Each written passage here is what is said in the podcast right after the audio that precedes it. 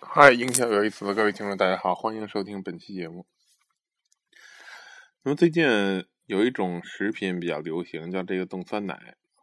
我在楼下的超市，还有就是说整个这个商场里，发现有好几家卖这个冻酸奶的。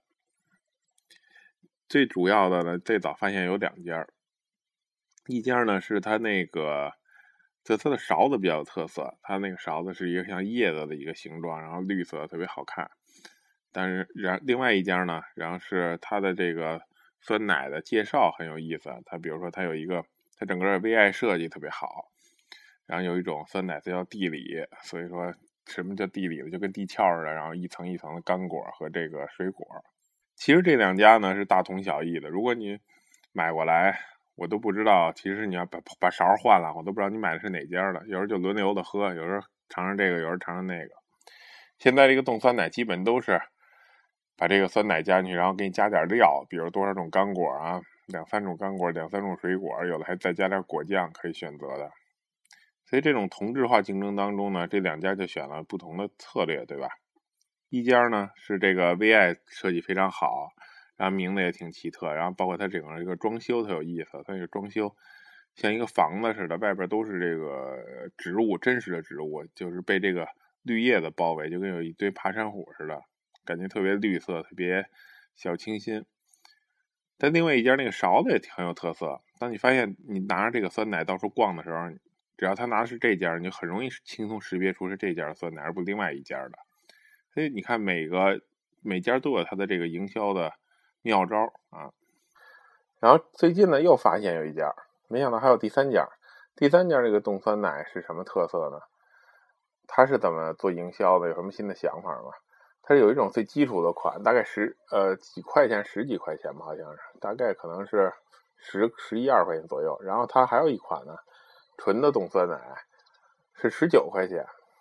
然后还有一款呢，是不是纯的冻酸奶又贵了一块钱，二十块钱？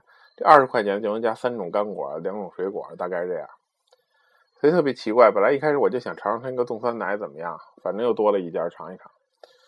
结果就说我就要这个纯酸奶，然后他说那你就要这个，他基本就这三种产品了，我就要那个十九块钱的。后来他说你看这加一块钱就能加这么些东西，你再想想。然后我一想，很容易的就会买那二十块钱的，对吧？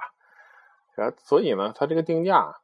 也特别有琢磨头，因为它这定价就只加了一块钱，然后给你加了好多东西，所以十九块钱的这个定价本身在那就根本就几乎没人会买这个十九块钱的这一个档位。但为什么要设计这个东西呢？就是因为在它存在到那儿，它对这二十块钱的这个饮料起到承托的作用。因为当当我们定定价的时候，其实是很纠结的。比如我们定到十九，总之觉得这还没到二十块钱，对吧？但有时候又挺想把这二十块钱给收到手的，所以。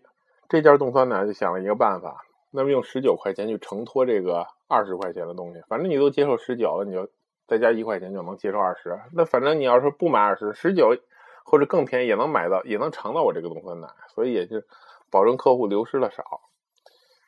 哎，所以这是一种挺奇特的定价策略。通过这个冻酸奶的这个 几个店呢，大家就会发现有几种营销的不同的方法。一种他可能把店弄得很好啊。但他不能把这个口碑带出去，不管它的杯子也好了，特色等等，不如那个勺能够传播的更远。只要你看到那个有插这个勺，一定是他们家冻酸奶。